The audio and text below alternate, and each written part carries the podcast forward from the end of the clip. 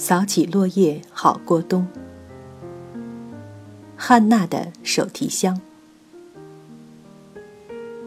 六十多年前，日本和德国、意大利形成所谓轴心国，从事扩张和侵略，酿成了一场世界性的灾难。在亚洲，日本的军国主义和侵略历史成为许多国家刻骨铭心的惨痛记忆。日本军国主义是否会复活？几十年来，成为亚洲国家一个经久不息的话题。我有个好朋友，长期居住在日本，他在中国出生和长大，自然的会站在祖国的立场上，特别关心日本政治中的相关动态。例如，日本在战后由美国人帮助制定的宪法中，规定了日本不得拥有军队，更不得派兵出国。可是，战争过去已经将近六十年，和德国一样，日本跃跃欲试，试图向世界证明，他们已经可以回到国际社会，实行国家正常化，也就是和其他国家一样拥有军队。一样派兵参与国际维和之类的军事行动。作为一个国家，出门不再矮一头。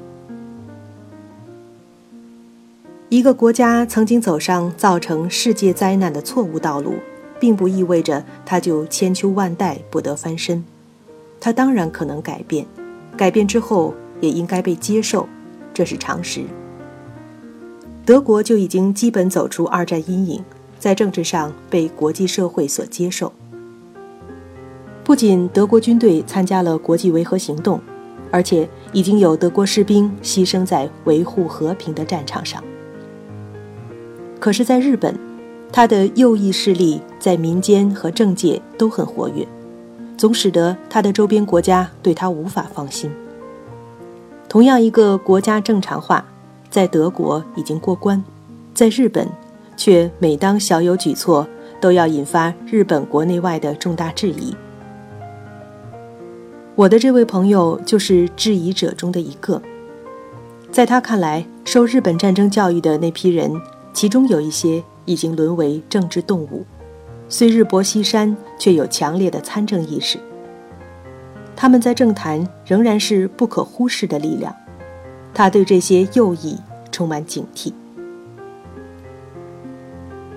我们在聊着这些话题，我于是问：“你生活在那里？根据你的经验，你是否觉得，假如今天日本修宪成功，明天日本军队很容易就会冲出去侵略呢？”他却毫不迟疑就回答：“那当然不会。为什么呢？”我追问。今天的日本年轻人对政治没兴趣，不会积极去政坛表达自己。可是他们也不再是六十年前军国主义教育下的战争机器人，他们怎么可能被你一叫就去当皇军？朋友的回答很有意思。一个国家就跟一个人一样，外部的影响虽然在起着作用，可是根本的改变和立住自己。还必须依靠内在的变化。在日本这样一个有着侵略历史的国家，普通的孩子们在某种意义上竟然可能超越政治家，创造一个国家新的未来。因此，日本的教育有时会成为政治话题，例如大家熟悉的修改历史教科书事件，和日本教育厅决定在学校增设爱国教育课程。就在和朋友聊天的那天下午，我开车去商店采购。到了商店门口，我转进泊车位，却没有照例在给车熄火的同时关掉收音机。车里的空调早已失灵。我摇下车窗，就在美国南方八月的阳光下，我留在座位上，直到听完一个专题节目。这个节目恰好和我们聊的话题有点关系。在节目主持人有限的穿插下，两名事件主角讲述着一个跨越半个地球和半个世纪的真实故事。他们一个是住在东方的日本年轻女子，一个是住在西方的加拿大老人，在共同呼唤一个永远年轻的名字。那是六十多年前生活在东欧的一个小女孩，汉娜·布兰迪。汉娜的故事是从一只手提箱开始的，开始在日本东京。日本东京一个简朴的街面房子，有那么几间门面，上额的开首是一个六角星的图案，接着是一行并不大的字：“东京浩劫教育资料中心。”六角星是犹太人的标志，英语的“浩劫”在历史上成为一个专用名词，专指二次大战期间纳粹德国对犹太人的迫害和屠杀。这几间房子其实是一个小小的博物馆，这个博物馆是民间非营利组织，其宗旨是让日本孩子了解欧洲历史上的一场浩劫。虽然它发生在半个世纪之前，也远在半个地球之外，可是这个组织认为，这样的教育对日本孩子是重要的，这能使他们学会种族宽容，在心里栽下和平的种子。就在一九九八年，一个清秀的年轻女子石冈石子开始负责这个博物馆。博物馆的工作对象是孩子，石子想展出一些和孩子有关的实物，可是日本本土没有浩劫文物。欧美的浩劫博物馆虽然藏品丰富，可是几乎不用问就能猜到，他们不会冒这样的风险，将珍贵历史文物外借给一个。默默无闻的小博物馆，石子还是决心试一试，结果他收到的只是一些礼貌的谢绝信。一九九九年的秋天，他去波兰旅行，当年纳粹设置的犹太人集中营很多是在那里，包括著名的以毒气室大量屠杀犹太人的死亡营——奥斯威辛集中营。石子去了奥斯威辛，找到了博物馆馆长助理，恳切地陈述自己期待教育日本儿童的心愿，提出了借展品的请求。那名女士似乎被他打动，答应考虑。几个月后的二零零零年年初，还是隆冬季节，石子真的收到一只来自奥斯威辛的包裹，在包裹里。除了一个纳粹在奥斯维辛用于屠杀的毒气罐，其他都是儿童囚徒遗留在那里的东西。有小小的袜子和鞋，一件小毛衣，以及一只手提箱。这就是汉娜的手提箱。在深色的箱面上有粗粗的白漆，写着“六二五”的编号，汉娜。布兰迪的名字和他的出生年月，一九三一年五月十六日。底下是一行触目的大字：“孤儿。”这是石子收到的唯一一件标有姓名的物品。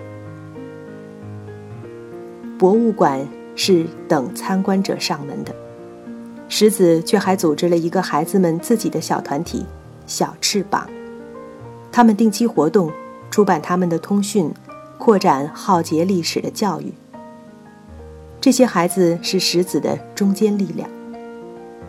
现在，小翅膀们正围着手提箱，提出一堆问题。这只手提箱的主人汉娜是谁？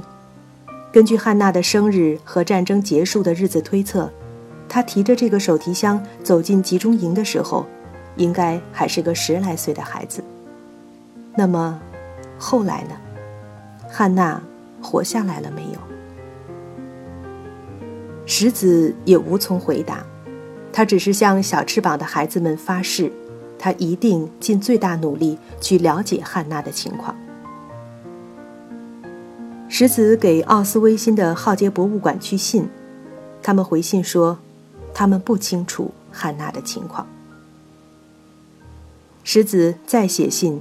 给以色列的浩劫博物馆，他们回答说，从来没有听到过汉娜的名字。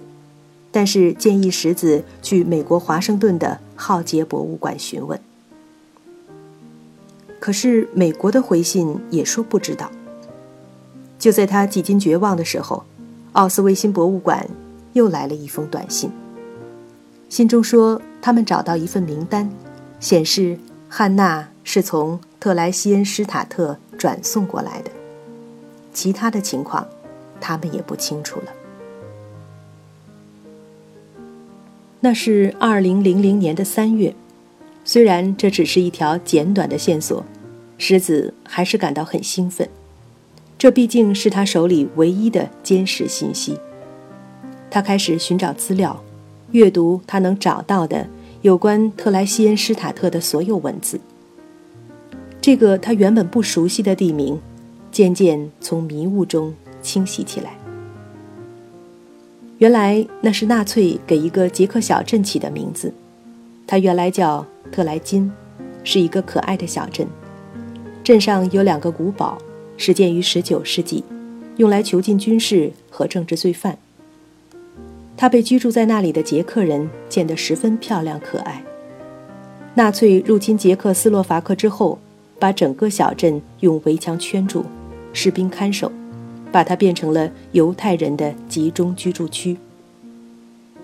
原先住了五千居民的小镇，拥挤地塞满了被迫离家的犹太人。二战期间，曾经有十四万犹太人在这里住过，其中包括一万五千名犹太儿童，汉娜就是其中一个。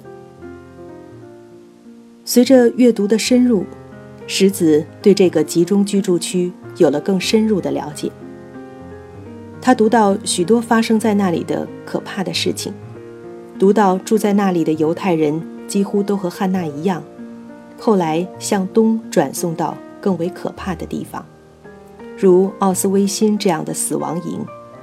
但是他也读到，所谓的集中居住区是比集中营宽松一些的犹太人集中生活的方式。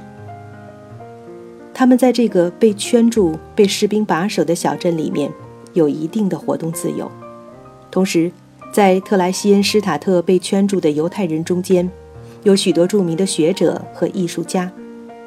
他们利用一切机会，给居住在那里的犹太孩子教授各种课程。不仅让孩子学到知识，还借艺术给孩子们做心理疏导。他们教音乐。还教孩子们画画，最后识字读到，在特莱金，居然有四千五百张犹太孩子在囚居时期的画作，被奇迹般的保存下来。看到这里，石子的心砰砰直跳。也许，那里也有汉娜的画。他抑制住自己的激动，给特莱金集中居住区的博物馆写了一封信。几个星期之后，二零零零年的四月，一个大信封从今天的捷克共和国抵达东京。特莱金博物馆回答说，他们不知道汉娜的经历，可是，在当年的营地里，确实偷藏了大量犹太儿童在囚禁中的画作，其中许多作品正在捷克首都布拉格的犹太博物馆展出。从信封里。他抽出了五张照片，石子简直无法相信自己的眼睛，一眼就可以看出，那是孩子的画。一张是彩色的花园，还有四张是铅笔或炭笔画，每张画的右脚上都写着“汉娜·布兰迪”。这个夏天，石子精心组织的展览。孩子眼睛里的浩劫终于展出。作为一个民间小博物馆的小型展出，吸引的观众数量已经比他想象的要多得多，而且来的还有成年人。展览应该说是成功的。其中最吸引观众的就是汉娜的手提箱和她的画。大家看了当然都会问：汉娜是个什么样的孩子？他长得什么样？后来究竟发生了什么呢？石子无法回答这些问题。他又给特莱金博物馆去信询问，他们回信说，他们只有这些画，却并不知道画画的孩子的故事。特莱金，特莱金，这个名字一直在石子的脑子里徘徊。他知道这是唯一可能揭开汉娜手提箱之谜的地方。他决定亲自去一趟。可是杰克在千里之外，他没有这笔旅费。到了七月份，机会终于来了。他受邀参加在英国的会议，从英国去捷克就不那么远了。二零零零年七月十一日早上，石子终于抵达特莱金镇。可是他当晚必须赶回布拉格，回日本的飞机是在第二天清晨，他的时间有限。不幸的是，他疏忽了，没有事先打电话和博物馆预约。直到到了博物馆门口，他才发现那里没有人。原来那天恰巧是当地的一个节日。博物馆不开门。